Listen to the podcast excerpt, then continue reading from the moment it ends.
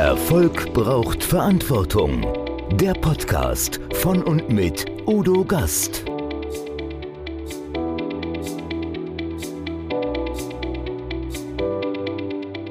Podcast Folge 93. Boris Nikolai Konrad. Mehr Platz im Gehirn, die Informationsflut meistern. Ja, wer Erfolg haben will, der braucht Platz, vor allem im Gehirn. Die tägliche Informationsflut zu bewältigen, das ist eine Riesenherausforderung. Unser Gehirn ist zwar zu Höchstleistungen fähig, wir müssen es nur richtig benutzen. Der Neurowissenschaftler Dr. Boris Nikolai Konrad ist Experte dafür. Sein neues Buch Mehr Platz im Gehirn, das hat mich so fasziniert, dass ich ihn schon zum zweiten Mal in meinen Podcast eingeladen habe. Der Gedächtnisweltmeister merkt sich die Reihenfolge von 52 Spielkarten in weniger als 90 Sekunden. Das habe ich live erlebt. Wie das funktioniert und wie wir unser Gehirn zu Höchstleistungen trainieren, das erzählt er uns in diesem Podcast. Erfolg braucht Verantwortung. Noch mehr bedarf es kompetente Begleitung auf dem Weg zum Erfolg. Weise Unternehmer holen sich Rat von denen, die den Weg schon gegangen sind und die Abkürzungen kennen. Die Kontaktadresse von Udo Gast finden Sie direkt in den Show Notes.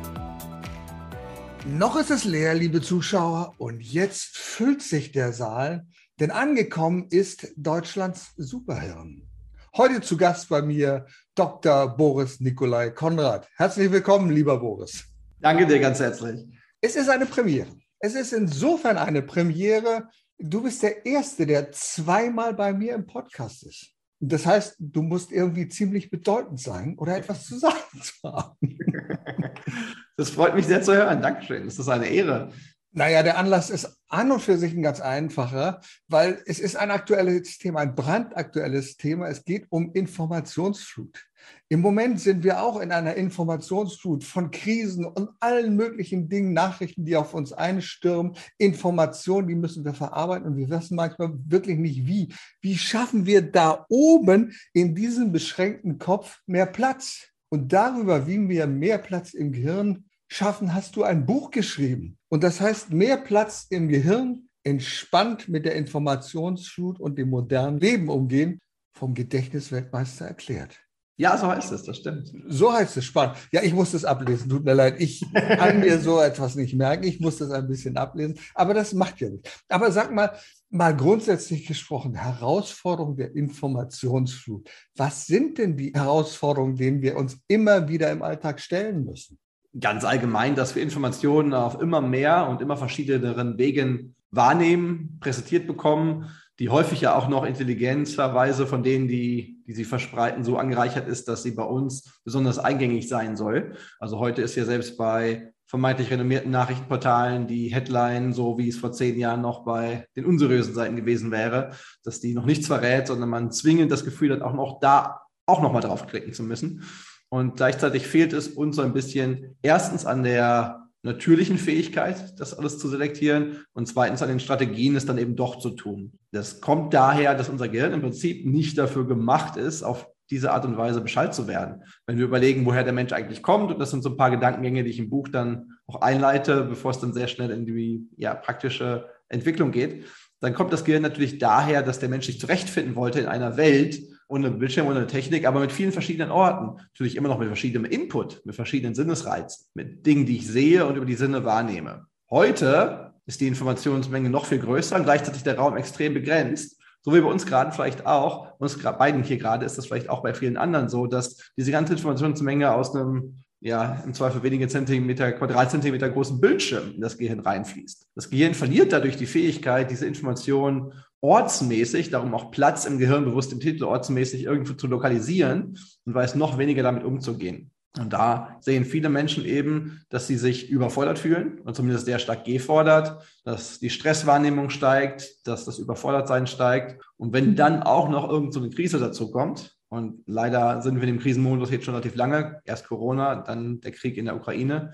Dann fehlen ein bisschen die Filtermechanismen zu sagen, Moment, wo bin ich eigentlich in dieser Welt? Was ist für mein Hirn jetzt eigentlich gerade wichtig? Und nein, ich sollte das nicht ignorieren und negieren, was da in der Welt passiert. Aber ich sollte die Fähigkeit haben, es zu kontrollieren, inwieweit es meine Aufmerksamkeit bekommen darf. Und natürlich spreche ich ja auch aus eigener Erfahrung, habe ich da genauso hier wie jeder andere auch. Und als das zum Beispiel mit Corona losging, hatte ich auch ein paar Tage, wo ich irgendwie alle 15 Minuten geguckt habe, ob nicht noch irgendwo ein neuer Fall aufgetreten ist. Damals sind wir noch über zweistellige Fallzahlen nicht hinausgekommen und fanden das tragisch.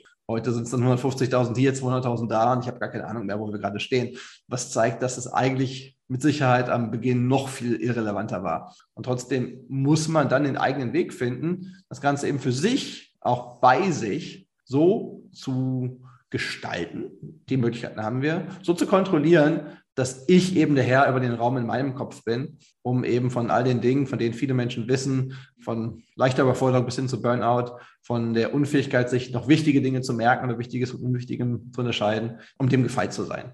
Das war kein grammatikalisch richtiger Satz, aber ich glaube, es ist rübergekommen, was ich damit sagen wollte. Dann kommen wir zu einem weiteren Thema. Also im Moment sehen wir, sehen wir buchstäblich visuell eine Flut von Bildern, von Eindrücken, von Informationen. Das ist schon das eine. Aber noch viel schlimmer wird es mit der Flut von abstrakten Fakten. Ein Beispiel dazu. Ich war heute wieder tätig als Ehrenrichter beim Gericht. Und wer dort einmal so in einem juristischen Prozess gesessen hat, der ist verwundert darüber, wie man einfache Vorgänge verklausuliert formulieren darf. Also, wir haben ganz große Probleme, dem zu folgen, weil das in eine Sprache gefasst ist, die unser Gehirn an und für sich nicht versteht. Und ich frage mich immer wieder, wie man mit so vielen Substantivierungen etwas rüberbringen kann und will. Und ich glaube, das ist noch viel schlimmer. Und so oft ist es ja in Texten, wenn wir lernen, wenn wir aus einem Buch lernen, wenn da nicht Abbildungen dabei sind, dann fällt es uns so schwer, das zu filtern und sagen, ja, welche Information ist da überhaupt drin?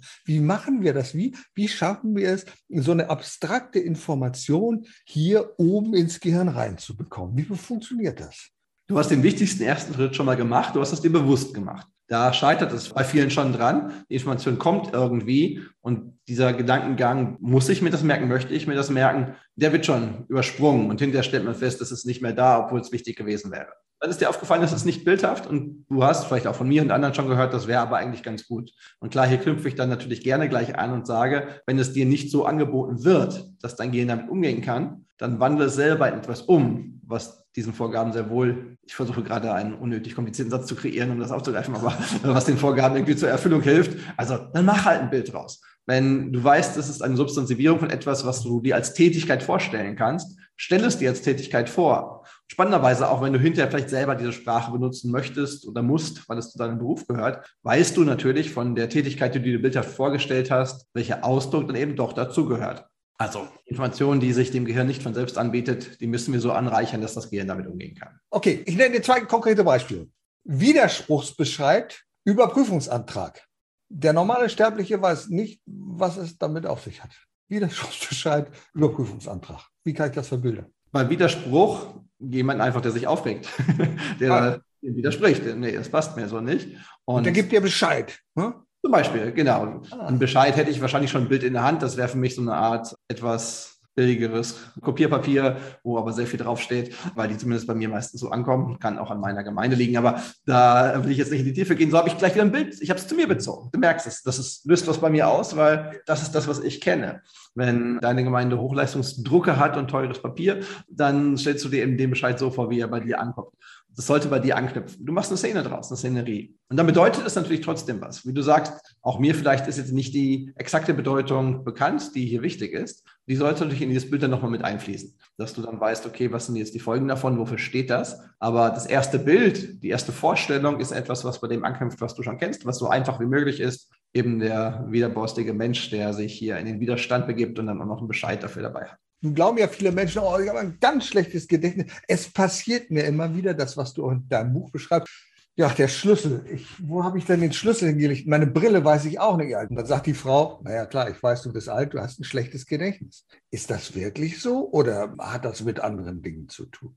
Ich gehe davon aus, es hat eher mit anderen Dingen zu tun. Ah, das ist doch schon mal gut zu wissen. Tatsächlich habe ich am Anfang von meinem Buch so einen Test mit eingebaut, damit jeder sich einfach mal auch selber einstufen kann. Weil ich das bei meinen Seminaren immer wieder erlebt habe, dass da Menschen vor mir stehen, die sagen, oh, mein Gedächtnis ist aber so schlecht oder meine Frau sagt, mein Gedächtnis ist aber so schlecht und es muss besser werden. Und dann sage ich, wir gucken erstmal, wie gut es wirklich ist. Und dann gibt es die, wo ich dann auch feststelle, ja, da gibt es was zu tun.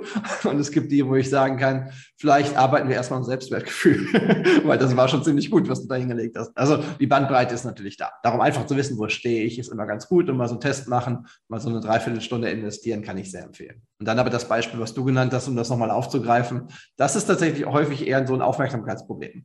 Ich mag das immer auch aus Selbstschutz vielleicht. Ne? Ich lege ja auch mal was weg und wenn meine Frau dann mich dann fragt und dann auch noch fragt, warum ich denn Gedächtniskünstler bin, dann äh, muss ich natürlich eine Ausrede haben, ist klar. Und ohne Flachs ist es keine Ausrede, sondern schlichtweg die Wahrheit. Wenn ich das unbewusst irgendwo hingelegt habe, habe ich es nie vergessen, weil ich wusste es ja nie. Umgedreht, wenn man etwas noch weiß, aber in dem Moment nicht dran denkt, ist es eigentlich auch kein Gedächtnisproblem. Das ist das, was auch manche Männer haben. Ich weiß nicht, wie es dir da geht. In dem Fall würde ich mich davon tatsächlich ausnehmen, so Dinge wie Hochzeitstage, Geburtstage zu vergessen. Aber wenn man sich fragt, wann war der Hochzeitstag, vielleicht nicht in einer Sekunde, aber relativ schnell kommen die doch drauf. Ja, das war doch der 26. April. Ja, welchen Tag haben wir heute? Ach, scheiße. Ähm, das heißt, eigentlich war die Information da, man hat sie nur nicht im richtigen Moment ins Bewusstsein geholt. Und mit diesen beiden Beispielen sieht man eigentlich das gleiche Thema, das gleiche Problem. Unsere Aufmerksamkeit, unser Fokus liegt auf einem sehr eingeschränkten Horizont, auf einer sehr eingeschränkten Informationsmenge. Und woran ich mich erinnern möchte, was eigentlich irgendwo in der Weite des Gehirns sehr wohl da ist, muss auch da wieder Platz bekommen, muss dahin wieder zurück. Also noch so eine Stelle, wo der Platz sehr eingeschränkt ist und mehr Platz helfen kann. Und darum ist bei Dingen, die ich weglege, um jetzt wieder auf den praktischen Nutzen zu kommen, der erste Schritt, sich ganz bewusst zu machen. Mir geht das tatsächlich so. Ich habe vier kleine Kinder zu Hause, du weißt das. Es kann gut sein, das kommt bestimmt zwei, dreimal die Woche vor, dass ich nach Hause komme aus dem Büro, auch schon ein bisschen müde bin, habe was geleistet, aber zu Hause ist natürlich gerade in dem Moment, so halb sechs, ist es natürlich Highlife, Abendessen steht an und irgendwann danach zum Bett gehen. Das heißt, wenn ich reinkomme, meine Frau vielleicht gerade schon anderthalb bis drei Kinder auf dem Arm und dann muss ich natürlich gleich zupacken. Und wenn ich dann noch das Handy in der Hand hatte, weil ich die letzte Textnachricht noch beantwortet habe, dann landet es natürlich auch irgendwo. Und hier hilft es mir, und dir würde es sicherlich dann auch helfen, in dem Moment nur dir selbst einmal bewusst zu sagen, ich lege das Handy jetzt aufs Sofa. Da gehört es eigentlich nicht hin, aber es liegt jetzt auf dem Sofa. Und dann hat es diese Aufmerksamkeit erstmal bekommen. Das Handy ist jetzt nichts, was da für vier Tage liegen wird. Das reicht aber auf jeden Fall für ein, zwei Stunden. Wenn dann Abendessen fertig ist, Kinder im Bett sind, ich mich frage, wo war denn eigentlich das Handy? Dann weiß ich es noch. Also ich mache es immer so, dass ich mir den Weg nochmal abgehe den ich gegangen bin an diesem Tag. Wo war ich überall? Und, und auf einmal irgendein Werkzeug, das habe ich da hingelegt. Ach, weil ich ja noch das machen wollte oder was an der Tür geklingelt hat. Das, so. das ist dann die, die Retrospektive. Wenn ja. du suchst und gerade nicht weißt, wo es ist, wäre das genau mein Tipp. Also das machst du schon sehr gut. Also Hochzeitstage vergisst man nicht als Mann, wenn das Sanktionsniveau sehr hoch ist. Das heißt, Liebesentzug, es wird nicht gekocht für dich, du wirst ausgemeckert, dann vergisst du es einfach nicht. Aber wenn es keine Sanktionen gibt, dann sagt man, naja, gut, okay. Ach, habe ich schon mal vergessen. Ganz klar. Hast du dein Buch dabei? Zeig's doch mal hoch. Wie sieht's aus? Ja, ist es klar. da? Ja, du hast es. Oh, aha. Mehr Platz im Gehirn den Typen da vorne, den kenne ich, der hat was mit dir zu tun. Das ist wahrscheinlich mehr Platz im Gehirn. Da sind viele Fachbegriffe drin. Also ein Begriff, über den gesteuert ist Neural Efficiency. Was hat uns denn das zu sagen? Neural Efficiency. Du bist ja Neurowissenschaftler, du wirst das wissen. Du solltest wissen, das steht auch im Buch drin, weil ich mir durch sehr das Ziel gesetzt habe, die Dinge dann auch zu erklären und nicht okay, als Fach. Ja. Das soll ja Spaß machen, das zu lesen. Und genau. dabei geht es darum, mit dem Aberglauben oder Irrglauben aufzuräumen, dass desto mehr ich mir merke, desto mehr der Kopf belastet ist. Das denken viele. Aber Boris, wenn ich mir das jetzt alles merke, dann ist doch erst recht voll. Also warum sollte ich mir das mehr merken, wenn ich jetzt schon zu wenig Platz habe? Und das liegt genau an dieser Neural Efficiency.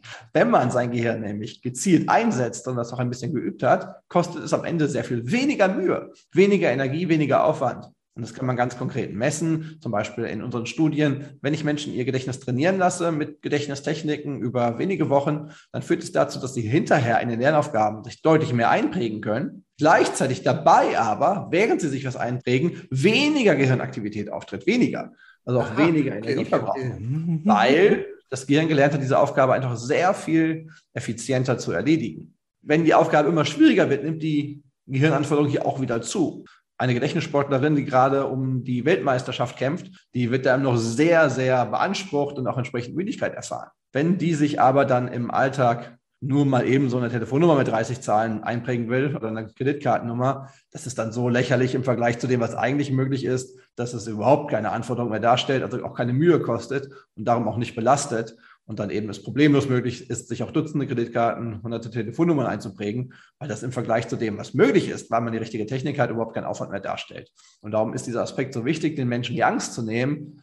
Ja, aber wenn ich jetzt noch mehr Platz mache und den auch noch fülle, ist es ja noch mehr im Kopf. Nein, es kriegt eine Struktur und wird dem Gehirn so angeboten, dass es das Gehirn eben nicht mehr belastet, dass es dich nicht mehr ermüdet. Ganz im Gegenteil, es erfrischt, entspannt und macht auch noch Spaß. Sag mal, nun gibt es so Phänomene von Menschen, die sich alles merken können oder vielleicht sogar merken müssen. Also es gibt spektakuläre Beispiele von Menschen, die ein ganzes Telefonbuch auswendig lesen können, die so ein Fotogedächtnis haben. Das sind aber ich will sagen, Ausnahmetalente, Ausnahmebefähigungen oder vielleicht sogar findet man das fürchterlich, wenn man dies alles nicht merken kann.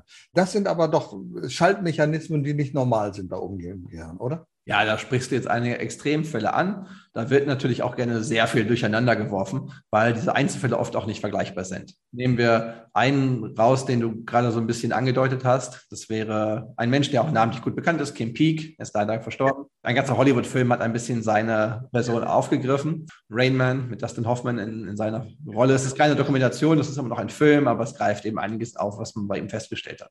Und das Telefonbuch auswendig lernen war so sein größtes Hobby was auch schon zeigt, dass er nicht unbedingt ein normales Leben geführt hat. Dazu wäre auch nicht in der Lage gewesen, äh, sondern er war permanent betreut und wenn er eben so eine Zeit freigestalten konnte, dann hat er es ihm Spaß gemacht, sich Telefonbücher zu nehmen und die auswendig zu lernen oder zumindest zu lesen und dadurch mehr oder weniger auswendig zu lernen. Bei ihm war es tatsächlich so, was extrem außergewöhnlich ist, dass er zwei Buchseiten parallel mit jeweils einem Auge lesen konnte. Selbst Menschen, die ihr Gehirn trainieren auf Schnelllesen, können das nicht, weil es eben anders funktioniert. Das liegt daran, dass sich bei ihm, und man vermutet schon sehr, sehr, sehr früh in der pränatalen, also vorgeburtlichen Entwicklung, die Gehirnhälften eigentlich zu zwei eigenständigen halben Gehirnen entwickelt haben. Das heißt, die Verbindung fehlte komplett weshalb auch der Austausch natürlich nicht da war. Er dieses Wissen also auch nicht irgendwie hätte anwenden können. Aber er hatte sozusagen zweimal ein halbes Gehirn mit jeweils einem Sprachzentrum, was jeweils diese Information parallel aufgenommen hat. Also ein normales Buch, wenn er das so gelesen hat, konnte er den Text sich vielleicht auch merken. Er hätte aber eben gar nicht verstanden, dass das vielleicht ein Roman ist oder eine spannende Geschichte. Er hätte die Emotionen dabei nicht fühlen, nicht empathisch mitempfinden können. Also da ist wirklich einfach was anders als bei den normalen Menschen. Also lieber mit den Unzulänglichkeiten leben, die wir haben und dafür aber die soziale Kompetenz haben. Aber ja, das ist jetzt natürlich der Extremfall, weil da würde ich nämlich gerne schon noch mal ein anderes Beispiel nennen. es okay. gibt eine Gruppe Menschen, die ich noch spannender finde, weil bei denen das Gehirn jetzt zumindest auf den ersten Blick per se jetzt sich nicht so groß unterscheidet. Hast du auch ein bisschen angedeutet, die sich zum Teil durch das belastet fühlen, was sie können. Es gibt eine nicht sehr große, aber eben deutlich größer als Zahl 1 Anzahl Menschen, die ein extrem gutes autobiografisches Gedächtnis haben. Und würde ich sagen, dass wir das eigentlich alle haben, ein gutes autobiografisches Gedächtnis. Aber der Vergleich, der da häufig gemacht wird, ist, diese Menschen können sich an jeden Tag ihres Lebens, meistens interessanterweise ab der Pubertät, also noch nicht Kindesalter, aber ab der Pubertät, so gut erinnern, wie du und ich uns an vorgestern erinnern. Also dieses Behauptung, sie wissen alles, jeden Satz in ihrem Leben, das ist Quatsch. Aber wenn du überlegst, was hast du vorgestern gemacht, so gut wie du dich an vorgestern erinnerst, können die sich an jeden Tag in ihrem Leben erinnern. Und hier spricht vieles dafür, dass das eher einhergeht mit so ein bisschen Zwangsverhalten, dass deren Gehirn es nicht schafft, das dann auch abzuhaken, sondern eben ständig auch an all die Dinge zurückdenken. Und vermutlich, wenn du und ich ständig an all diese Dinge denken würden, also jeden Morgen wiederholen würden, weil heute ist 28. April, 28. April, letztes Jahr war ich da und in dem Jahr davor da und dann erst 20 Minuten später zum ersten Frühstückshappen kommen mhm. und dann aber wieder nachdenken müssen, oh, heute ist das Müsli alle. Ich nehme das Müsli, das hatte ich zuletzt vor 17 Wochen und da war die Milch schlecht und das hat nicht abschalten können, dieses Wiederholen. Wenn wir das bewusst täten, würden wir uns genauso gut daran erinnern, weil das Gehirn das, was wiederholt wird, so gut abspeichert und der Platz eben nicht begrenzt ist. Und das zeigt dann wiederum, wir können dankbar sein, dass wir nicht dieses, in dem Sinne, Fehlverhalten, Zwangsverhalten haben. Es zeigt aber auch, dass das Potenzial, sich so viel zu merken und damit eben am Ende auch extreme Informationsmengen abspeichern zu können, da ist. Weil deren Gehirn eben eigentlich nicht wesentlich anders funktioniert, zumindest von der Gedächtnisseite her, als das von allen anderen auch. Und tatsächlich gibt es auch ein paar von denen, die das überhaupt nicht als Last empfinden, die sagen, na, das ist halt einfach so und überraschen, dass andere das als lästig empfinden. Ich denke da gern dran zurück und habe auch ein bisschen mehr Kontrolle vielleicht darüber als wiederum die Person daneben gibt es noch ein anderes Phänomen, was ich höchst interessant finde. Und auch das hat wieder eine gewisse Parallelität zu dem juristischen Bereich. Und zwar, wir glauben manchmal, dass wir uns an Dinge erinnern können, die aber gar nicht stattgefunden haben. Die berühmte Psychologin war, glaube ich, Psychologin Elisabeth Loftus, hat das in den 70er Jahren untersucht mit False Memories, also die falschen Erinnerungen. Ich kann mich erinnern an einen Fall oder verschiedene Fälle, in denen man den Leuten präsentiert hat, sie waren bei Walt Disney im Park und haben gesagt, Mensch, kannst du dich noch an Bugs Bunny erinnern? Und die Leute, hm, ja, ach ja, ja, genau, dieser Hase, ich weiß genau. Und die Leute, die da ein bisschen besser Bescheid wissen, die wissen, ein Bugs Bunny würde niemals in den Walt Disney Studios aufsehen, weil es eben keine Walt Disney Figur ist. Die glaubten aber fest daran, haben die beschrieben und gesagt, ja, da hat er dieses und jenes gemacht. Wie kommt denn das zustande, sag mal, diese False Memories? Das sind sehr interessant. Ich habe im neuen Buch auch noch so eine Infobox darüber eingebaut. Genau. Ich ja den Wissenschaftler genau. ab und zu mal einlesen lassen mhm. muss. und das ist total interessant, weil unser Gehirn will eigentlich gut zu uns sein. Und anstatt uns zu enttäuschen und zu sagen, du, ich weiß es nicht mehr, füllt es dann Erinnerungen, die lückenhaft sind, an mit dem, was halt sonst so eingespeichert ist. Das sieht man zum Beispiel daran, wenn Menschen sich an den Urlaub erinnern, den sie gemacht haben und sich einen ausdenken, den sie gerne mal machen würden, ist das, was im Gehirn passiert, extrem ähnlich. Also es ist kaum ein Unterschied. Weil auch wenn ich mich an den Urlaub zum Beispiel im Walt Disney Park erinnere, ich zwar die eine oder andere tatsächliche Erinnerung habe, aber eben längst nicht jedes Detail mehr da ist. Aber ich weiß eben, wie es da üblicherweise abläuft und dass da solche Figuren rumlaufen. Bugs Bunny ist auch irgendwie abgespeichert. Und wenn jetzt jemand hier das bewusst koaktiviert, also parallel die Aktivität da hochfährt, indem er dich an die Reise dorthin erinnern lässt und an die Figur, dann baut das Gehirn das eben gerne zusammen.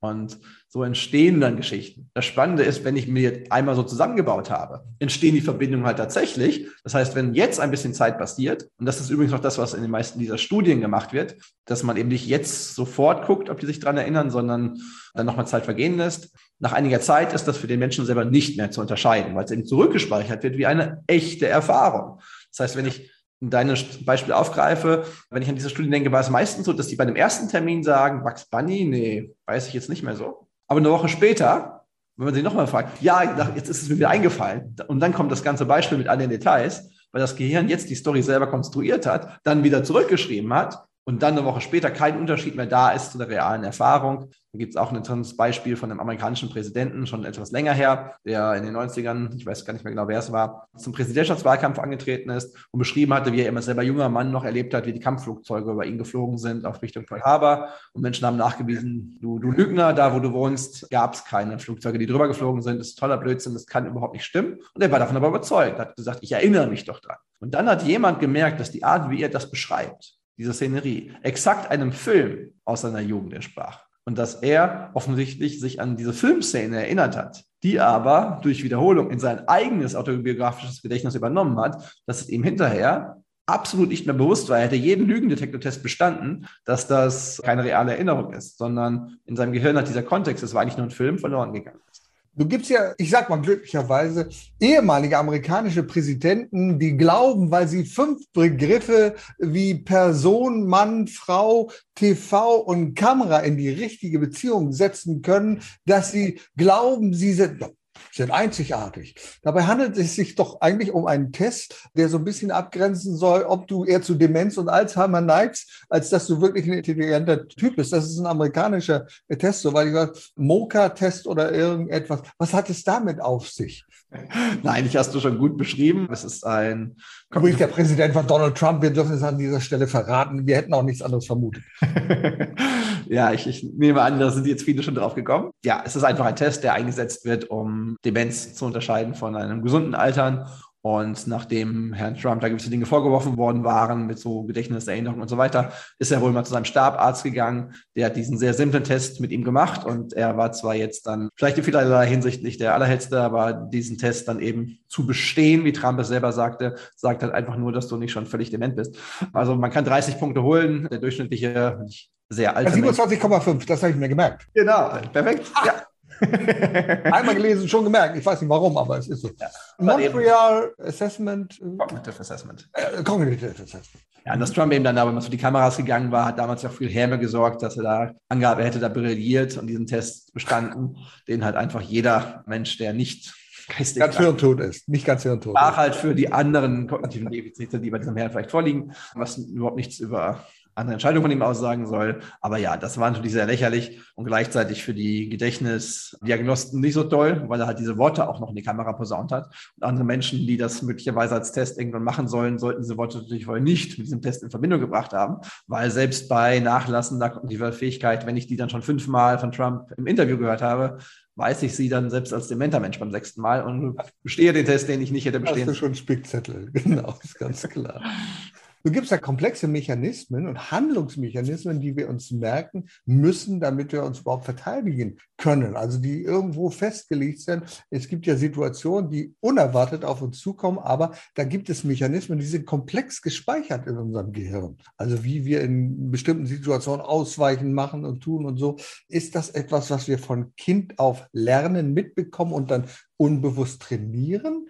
Oder trainieren wir das bewusst? Bewusst selten. Das gibt es natürlich okay. auch. Das mhm. ist dann vielleicht eher auch Sport oder solche Dinge oder auch beim, beim Führerschein. Da hat man natürlich bewusst auch das Training, auch auf Situationen zu reagieren, die nicht im täglichen Straßenablauf vorkommen. Was ja auch das Problem ist, wenn man nicht eben den Wiederbelebungskurs mit 18 gemacht habe, weiß ich es mit 28 eben doch nicht mehr, weil ich es nicht zwischendrin auch mal abgerufen habe. Aber ja, da wird natürlich durch Wiederholung trainiert. Für den Gedächtnisforscher spannend und vielleicht auch für alle, die jetzt zuhören, jetzt interessant ist einfach der Punkt, dass man daran sieht, dass wir nicht ein Gedächtnis haben, sondern sehr unterschiedliche Gedächtnisse.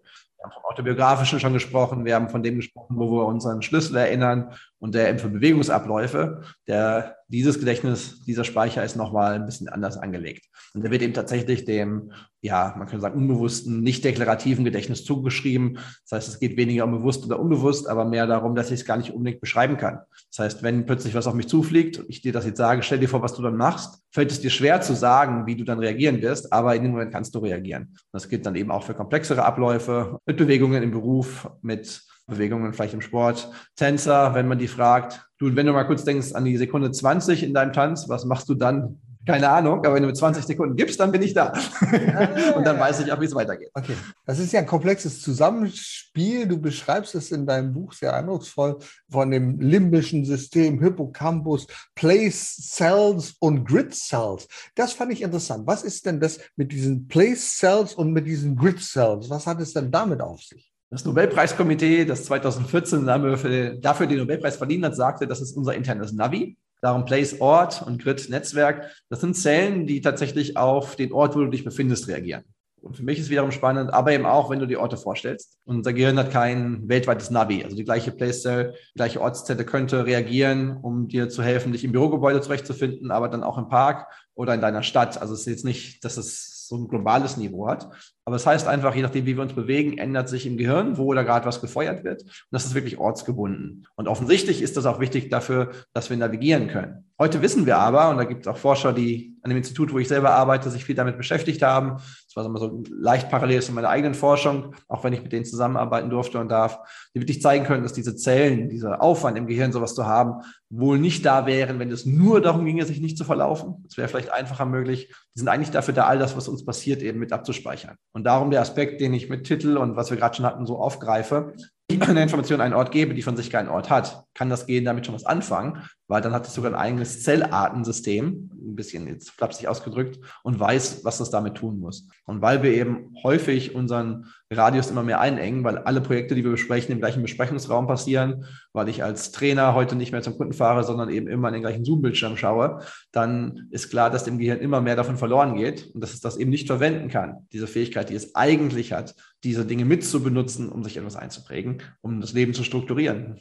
Du gibt manchmal Menschen, mit denen ich spreche und sage, Mensch, das ist toll, Gedächtnistraining, das kann man machen. Und die sagen mir, wozu? Ich habe doch ein Handy, ich kann doch da reingucken, ich kann es doch googeln und so etwas. Du führst in deinem Buch sechs Gründe auf, warum Gedächtnistraining, warum das sinnvoll ist, das zu trainieren. Nimm uns doch mal ein bisschen mit auf die Reise und sag, was hat denn das überhaupt für Vorteile? Wir könnten doch das Handy zur Hand nehmen, aber du sagst, brauchen wir nicht. Ja, einer der sechs Gründe ist das Thema Handy, dass wir einfach aus Studien wissen. Da gibt's ja auch zum Beispiel den Herrn Spitzer, der mit Büchern ja sehr davon war. Ich bin längst nicht immer auf seiner Seite. Ich finde, er überspitzt, aha, Wortspiel, äh, zu viel, aber er hat eben auch recht, dass er einfach sagt, Studien zeigen, dass die Information, von der wir ausgehen, sie bleibt weiter googlebar, auffindbar technisch verfügbar, dass die halt weniger Spuren bei uns verlässt als eine Information, die ich auf die gleiche Art und Weise wahrnehme, wo ich schlichtweg erwarte, ich kann sie beim nächsten Mal nicht wiederfinden. Selbst wenn ich sie für mich nicht als bedeutungsvoll einstufe. Es geht also nicht unbedingt um den Aspekt, bedeutet es mir was. Einfach der Gedanke, ich kann es ja wiederfinden, führt dazu, dass ich es mir weniger merke. Und dann könnte jetzt dein Bekannter, den du gerade nachgespielt hast, sagen, ja, ich kann sie auch wiederfinden, also ist ja kein Problem. Und dann sage ich, da liegst du dann falsch, weil du zum Beispiel zu etwas nie Verständnis aufbauen wirst, wenn nicht auch Verbindungen da sind. Weil du zu etwas nie eine Idee haben wirst, wenn nicht Verbindungen da sind, die dann spontan eine Idee haben können. Ein Kollege von uns, den ich an der Stelle oft zitiere, hat nämlich ein schönes Buch geschrieben, das ist Ralf Schmidt. Und das Buch heißt, ich bin total spontan wenn man mir nur rechtzeitig Bescheid sagt. Und das ist, könnte eigentlich vom Gehirn geschrieben sein, weil das Gehirn extrem schnell geniale Entscheidungen treffen, Gedanken finden, Dinge verstehen, Ideen haben kann. Aber nicht, wenn nicht schon was da ist. Ich kann nicht aus dem Nichts Tesla erfinden. Ich muss schon jahrelang über Elektromobilität, über Elektromotoren, über Autos nachgedacht haben und mich vielleicht auch noch mit Raumfahrt auskennen, um dann aus völlig verschiedenen Welten neue Verbindungen machen zu können bei mir hier oben. Wenn ich aber nur weiß, ich kann das alles googeln, passiert da nicht so viel. Darum ist gerade dieses Thema eines der Motivationen gewesen für mein Buch, zu sagen, natürlich leben wir in einer Welt, wo wir diese Hilfsmittel haben. Und das ist toll und natürlich benutze ich die und ich habe auch eine digitale Agenda und auch eine digitale, ja, ein digitales Telefonbuch. Aber ich weiß eben bewusst, wie ich es einsetze. Ich weiß auch, was es mich kostet, wenn ich die Mühe nicht mehr gemacht habe, dass auch bei mir Spuren zurückbleiben. Und ich weiß eben auch, dass gerade dadurch die Informationsmenge immer weiter zunimmt und es erst recht wichtig ist, dass ich ein System habe, damit umzugehen. Lustigerweise, spannenderweise, schönerweise, weil es macht Spaß, sind dann Gedächtnistechniken, die überhaupt nicht neu sind. Das weiß ich auch, das sage ich auch ganz deutlich, dass ich mir die nicht ausgedacht habe. Der richtige Weg, weil sie einem eben ja, ermöglichen, das Gehirn so einzusetzen, wie es gedacht ist und wie man selber die Kontrolle darüber gewinnt. Geht ja auch ein bisschen Entspannung damit einher, wenn du dir ganz sicher sein kannst, dass du dir, dass du Dinge nicht vergessen, sagst, Einkaufszettel brauche ich nicht, habe ich hier oben drin. Also ich denke immer wieder, du gehst völlig entspannt mit einigen Situationen um. Also auch in einer Prüfung zum Beispiel. So, oh ja, das wird mir schon einfallen. Ich habe mir das ja gemerkt, ich habe das hier irgendwo verbildert und dann geht es anders. Und da gibt es ja noch einen Grund, den du beschreibst von einem Psychologen Carlo Dweck, von einem Growth Mindset. Was hat es denn damit auf sich, dem Growth und dem Fixed Mindset? Wir sind heute sehr im Englischen drin. Ne? Ja, das ist manchmal in der Forschung so, man kann es dann ja. übersetzen, aber die mhm. Leute das dann suchen, finden sie nicht, zu fragen, worüber die Menschen da quatschen, weil halt die Forschung da sehr englisch getrieben ist. Wobei das Growth Mindset sich, glaube ich, auch außerhalb des Gedächtnistrainings in den letzten Jahren, zumindest in gewissen Bereichen, selbst hier in deiner Personalentwicklung manchmal rumgesprochen hat. Da geht es generell erstmal um die Beobachtung, dass Menschen sich darin unterscheiden, ob sie kognitive Fähigkeiten, häufig zitiert wird die Intelligenz, das gilt aber eben auch für das Gedächtnis, als feststehend ansehen oder als entwickelbar. Dann gibt es eben die Menschen, die einfach denken, Intelligenz hat man oder hat man eben nicht. Du bist halt dumm oder schlau. Und das andere Extrem wäre Menschen, die sagen, nee, das gibt es gar nicht, das ist alles Entwicklung und geht nach oben und nach unten und das verändert sich dauernd. Das sagt erstmal interessanterweise nichts dazu aus, ob du intelligent bist. Also du kannst sehr dumm sein und glauben, da kann ich nichts dran tun. Du kannst auch sehr schlau sein und dir einreden, naja, habe ich halt Glück gehabt, das ist halt einfach so. Das heißt nur, das heißt nur in Anführungszeichen, das heißt aber, vielleicht schöner so ausgedrückt. Das heißt aber, dass diese Menschen dann eben auch nichts tun, um sich zu entwickeln. Weil wenn ich glaube, ja, es bringt ja nichts, weil es ist halt wie es ist, dann werde ich natürlich auch nicht Mühe investieren, um mich nochmal zu entwickeln. Wenn ich glaube, und das ist bei Intelligenz weniger der Fall, bei Gedächtnis noch viel mehr, da bin ich einfach nicht gut drin. Es gibt sehr wenig Menschen, die sagen, ich bin halt einfach dumm, kann man nichts machen.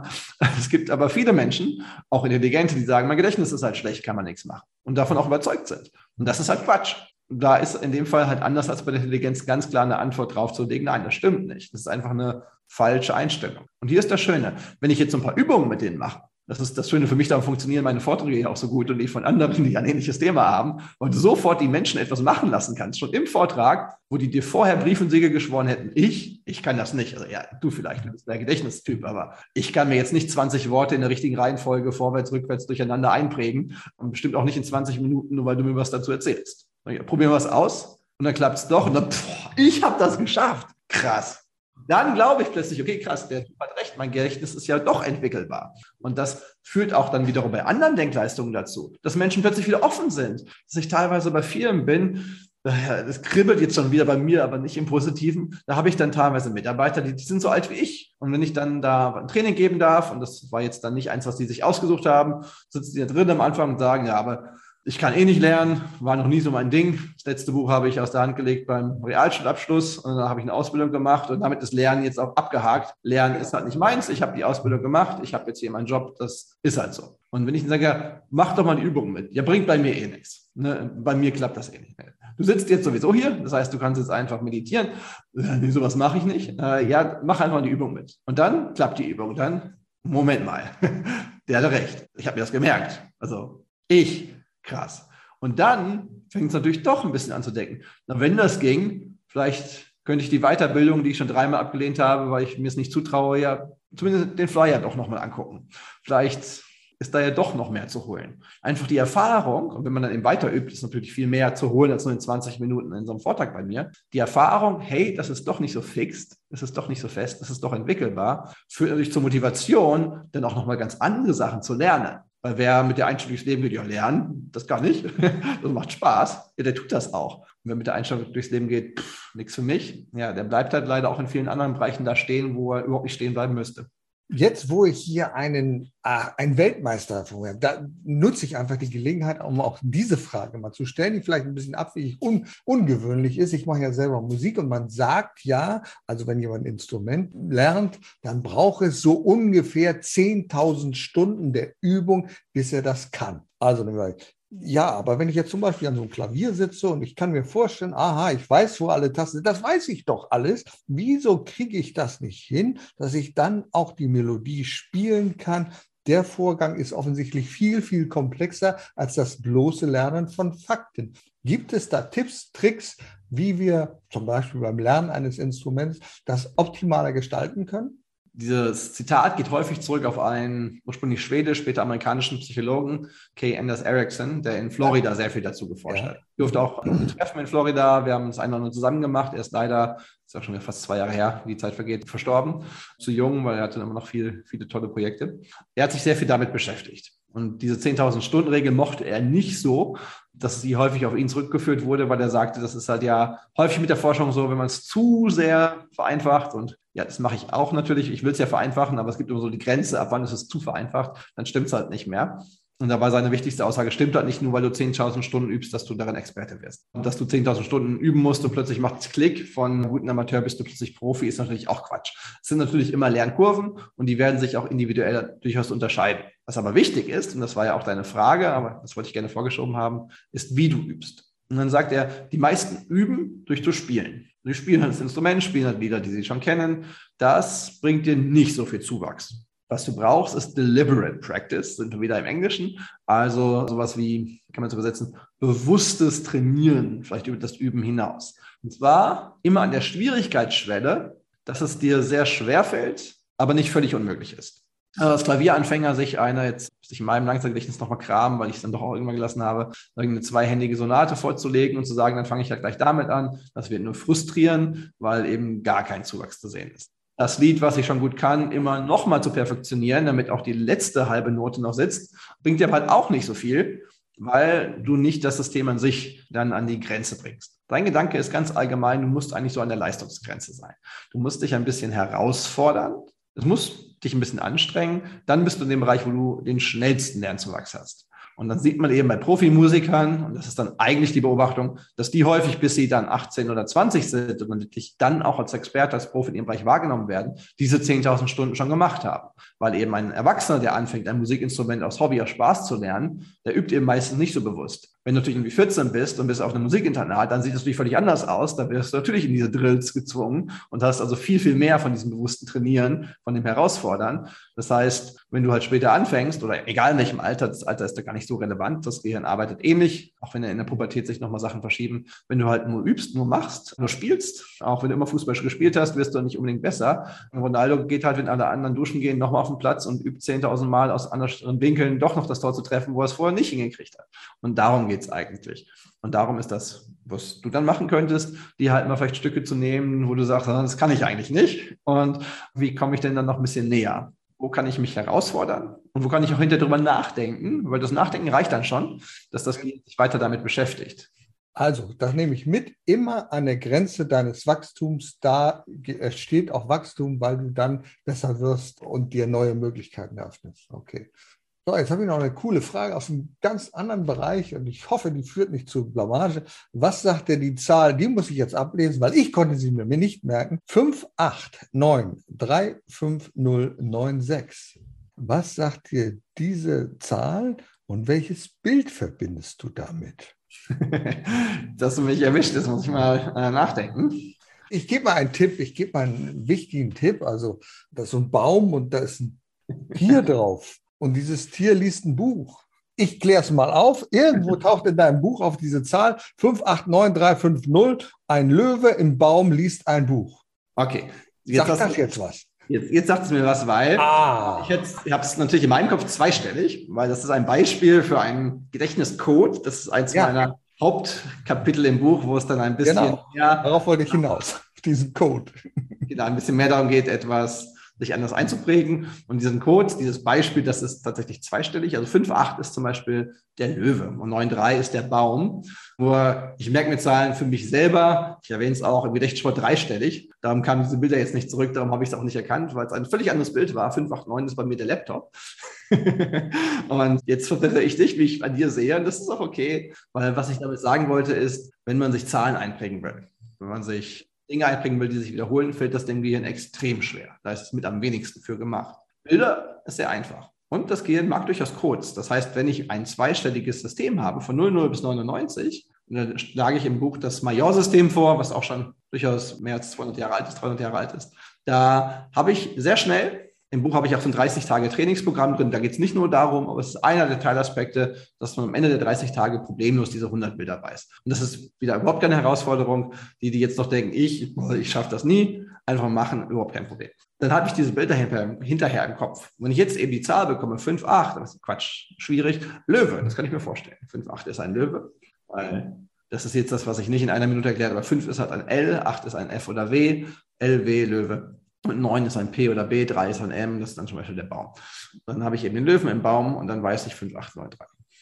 Cool, jetzt wird mir einiges klar. Es ist ja super. Also wenn ich nur zehn Positionen habe, da gibt es ja dieses bestimmte Routenbeispiel, du guckst ja auf deinen Körper und sagst, aha, da sind die Füße, da sind die Oberschenkel und so weiter. Dann hast du zehn Positionen, dann kannst du dir zehn Dinge merken.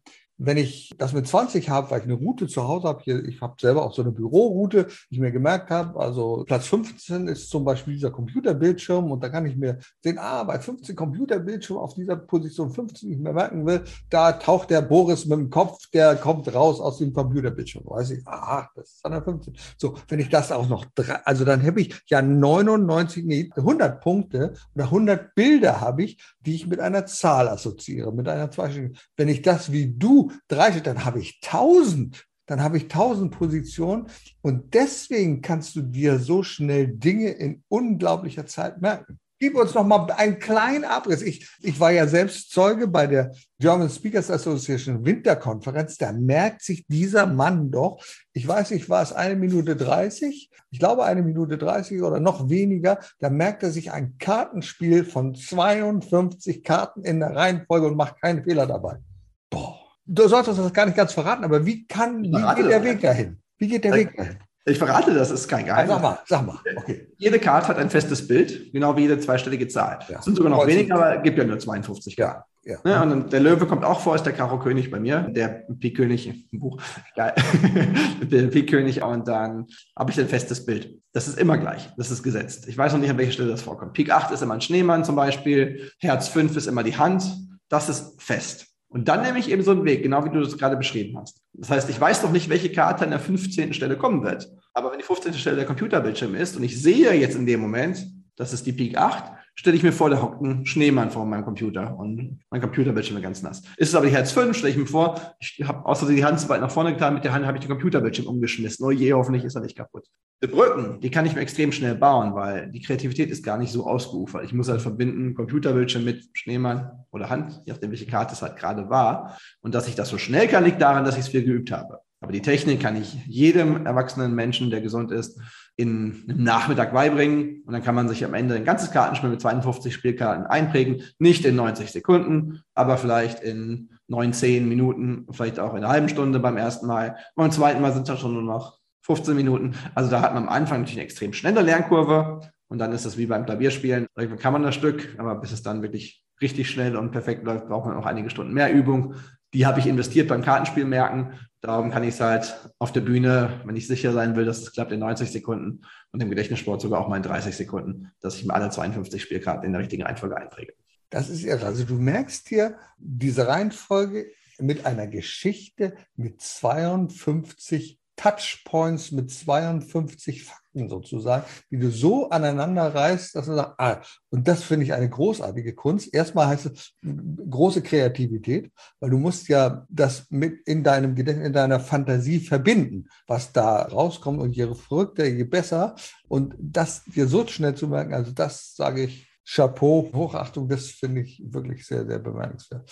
Zum Schluss vielleicht für diejenigen, die sagen, ich will das auch nicht ganz so hoch, aber auf einem kleineren Level. Welche Empfehlung, außer der natürlich selbstverständlichen Empfehlung, dein Buch zu lesen, und das verlinken wir natürlich auch in den Show Notes, weil die Leute, die sagen, okay, ich will jetzt damit mal anfangen, 30 Tage mal so investieren und jeden Tag so ein bisschen, dann sind sie auf dem richtigen Weg. Welche anderen Tipps hast du noch für die Menschen parat, die sagen, ja, ich will? Einfach mal machen. Sich einfach die Tipps, die wir heute erwähnt haben, mal vornehmen, vielleicht nur einen pro Tag und hier und da mal was ausprobieren. Einfach mal immer zu sagen, wenn man etwas weglegt, sich so bewusst wie möglich einen Tag lang, wo lege ich das hin und dann beeindruckt sein, wie gut es funktioniert. Gleiche Prinzip anwenden beim Namen merken, einfach mal einen Tag lang jeden Namen, den ich höre, jeder, der den Namen nennt, egal ob es jetzt jemand ist, der sich tatsächlich als neuer Kollege vorstellt, das hat man wahrscheinlich nicht jeden Tag, ob es die äh, Verkäuferin ist im Geschäft oder beim Bäcker steht es auf Namensschild oder abends die Fernsehnachrichten, wo irgendein Corona-Ukraine-Experte der Wahl gerade vorgestellt wird. Einfach den Namen einmal bewusst selber nachsprechen. Das war Boris Konrad, der Gedächtnisexperte. Ich höre den Podcast von Udo Gast. Sich das einmal selber bewusst machen und wenn man mag, dann kann man ja schon mal überlegen, weiß ich eigentlich noch ein Bild dazu. Aber einfach mal bewusst was damit zu machen und dann schon merken, wenn er jetzt zum Beispiel beim Fernsehbeispiel fünf Minuten später wieder im Bild ist, ah, ich weiß, wie der heißt. Haha, cool. Erster Erfolg. Und dann zu schauen, okay, was werden jetzt der nächste Schritt? Also ein Bild machen. Jetzt stelle ich mir diesen Boris Konrad, den ich da vielleicht gerade sogar sehe, nicht Bild davor, wie er da aussieht, sondern statt so einem blauen Hemd hat er so ein ausgewetztes Tennis-T-Shirt von Boris Bäcker an. Und zack, ist die Brücke schon wieder noch tiefer im Langzeitgedächtnis eingegraben. Ist die Wahrscheinlichkeit sehr, sehr groß, wenn man mich wieder sieht, dass man jetzt weiß, warte, das war der Verrückte mit dem Boris Becker. Nein, Quatsch, Boris. Der sitzt nicht im Knast, genau der war's. ja, ich würde ja sonst Boris Johnson nehmen, aber irgendwie macht das auch nicht besser. Also vielleicht. nee, dafür passen die Haare. Also beim, die Haare passen einfach nicht. Genau, also einfach sich so kleine Bausteine vornehmen. So mache ich es im Buch natürlich auch, um es jetzt doch nochmal zu erwähnen, dass ich einfach ein 30-Tages-Programm mir überlegt habe, was die Ideen, die wir in den Studien verwendet haben, aufgreift in der Studie war es natürlich ein sehr formelles Trainingsprogramm, weil die Studierenden, die wurden von uns dafür bezahlt. Das heißt, die konnten wir auch dazu zu zwingen, übt das jetzt so und nicht anders. Das ist natürlich nicht alltagstauglich. Darum habe ich mein Bestes gegeben und ich freue mich, dass es viele für mich auch ausprobiert haben, zu schauen, wie kann ich die Übung finden. Ja, es variiert ein bisschen. In meiner Studie waren es natürlich immer 20 bis 30 Minuten am Tag, weil das auch fix sein sollte. Hier variiert das. Meistens ist es ein bisschen weniger, aber es gibt drei, vier Tage, wo ich dann wirklich intensive Übungen, wie zum Beispiel das mit der Route durch das Haus, dann vorschlage, die doch an einem Stück zu machen. Das heißt, drei, vier Mal braucht man schon eine Stunde, aber das kann man sich dann noch einplanen, wann einem das am besten passt. Und dann sieht man in einem Monat schon, was man erreicht hat. Und wer das eben auch ohne Buch einfach für sich machen möchte, nimmt ein paar der Tipps, die sie oder er heute gehört hat und versucht das mal. Was erreiche ich damit, um ja, das schon so ein bisschen zu kitzeln? Okay, mein Gedächtnis ist doch nicht so fix, da geht was. Und vielleicht kommt dann die Motivation, sich noch ein bisschen mehr damit zu beschäftigen, noch von alleine dazu. Ja, wo es viele wichtige, wertvolle Tipps und ein Tipp, und ich glaube, ich würde sogar sagen, das ist der wichtigste Tipp. Den habe ich nämlich von Frank Busemann von dem letzten Interview. Natürlich wissen wir das alle, mach's doch einfach. Also, nicht nur sagen, ach, ich würde gerne mal, klick da unten auf die Show Notes, klick auf diesen Link zu diesem Buch, bestell dir dieses Buch und dann bitte nicht ins Regal stellen, sondern lesen und machen. Mach's doch einfach. Nur wenn man etwas macht, Dinge, dann kann es auch funktionieren. Lieber Boris, ich danke dir sehr für dieses wunderbare Gespräch. Lieber Udo, ganz herzlichen Dank, dass ich wieder zu Gast bei dir sein durfte und für die Ehre der Erste, der zum zweiten Mal da ist. Ich wünsche dir viele, viele weitere Gäste, die diese Ehre auch verdient haben und uns allen damit tolle Erkenntnisse. Danke dir. Ja, mit dir würde ich fortführen. Du wärst dann auch der Erste, der das dritte Mal da wäre, wenn du wieder ein Buch schreibst oder irgendetwas Besonderes machst. Erfolg braucht Verantwortung. Der Podcast von und mit Udo Gast. Sie brauchen einen echten Mutmacher und erfahrenen Business Coach, der mithilft, Ihr Unternehmen sicher und wirksam nach vorne zu bringen? Und das auch in Krisenzeiten? Dann schreiben Sie jetzt an Udo Gast. Aktuell gibt es noch einen freien Platz. Die Kontaktdaten finden Sie in den Show Notes.